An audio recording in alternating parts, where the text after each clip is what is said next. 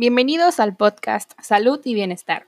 Hoy hablaremos sobre cómo la actual contingencia de la pandemia del coronavirus está afectando nuestra salud mental y daremos simples estrategias para afrontarlo. Primero, ¿qué es el coronavirus? Este es una extensa familia de virus que pueden causar infecciones respiratorias que pueden ir desde resfriado común hasta enfermedades más graves como el síndrome respiratorio agudo severo, SARS. La actual pandemia es del coronavirus que se ha descubierto más recientemente, el COVID-19, el cual era desconocido hasta que estalló el brote en Wuhan, China, en diciembre de 2019. Estos datos están dados por la Organización Mundial de la Salud. El COVID-19, al ser una enfermedad respiratoria, es altamente contagiosa, lo que ha causado que el miedo y el pánico se propaguen en la sociedad. Además, por medio de las redes sociales, se ha difundido todo tipo de información, verdadera y falsa, donde se altera la información original y verídica, y solo se informan los aspectos negativos que han sido distorsionados para la mayor publicidad de los artículos. Por esas razones y más, se ha afectado a la salud mental de las personas, que pueden ser desde niños que están ahora en sus casas y escuchan lo que sus padres están hablando, hasta las personas de la tercera edad, preocupadas por su alto riesgo de enfermarse. Y claro, todos en medio de estos. Adolescentes y adultos que no leen información de fuentes confiables, miembros de familia y hasta nosotros, todos estamos siendo afectados de alguna forma. Se ha visto un alza en los casos de ansiedad, estrés y depresión.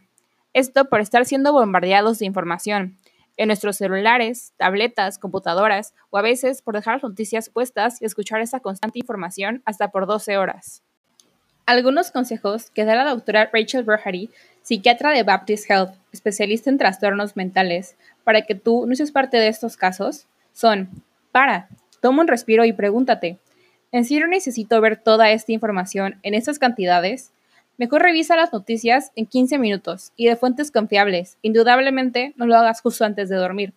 Hazlo un par de horas antes, porque ¿cómo esperas tener una buena noche de sueño después de haber sido expuesto a esta información hiperestimulatoria? Otro consejo es una de las medidas de higiene más importantes para la salud mental, que es dormir bien por la noche. Dormir las horas necesarias, que en promedio son 8. Si uno no recibe esta buena noche de sueño, va a tener mucho más estrés y ansiedad. Antes de seguir con los consejos, quiero explicar cómo es que estos trastornos mentales mencionados afectan a nuestro sistema nervioso. De acuerdo al psicólogo José Carlos Ríos Blázquez, la depresión es originada por un desequilibrio de los neurotransmisores, como la serotonina, que se encarga de regular el hipotálamo en el cerebro, y este a su vez regula los ciclos de hambre y sueño, así como la respuesta física a las emociones, y la dopamina, que es responsable de la sensación de placer. También afecta el hipocampo, encargado de la generación de nuevas neuronas, del aprendizaje y la memoria.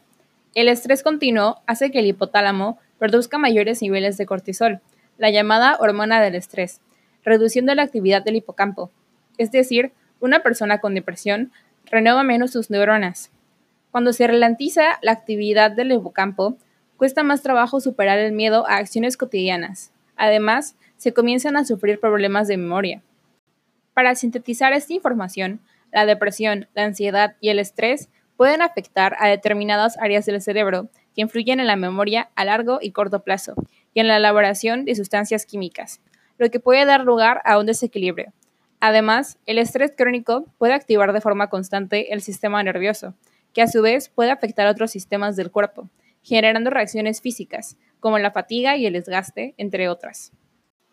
Ya conociendo las consecuencias en nuestro sistema nervioso y por ende en nuestro cuerpo y la vida cotidiana, lo mejor es tomar mayor precaución en estos momentos donde caer en estos trastornos es más fácil. Por eso, volveremos con los consejos que da la doctora ya antes mencionada. De las maneras más conocidas para reducir los niveles de estrés es hacer ejercicio. Con cada 30 minutos al día te mantienes más relajado, además de que te ayuda a controlar tu peso y mantenerte sano.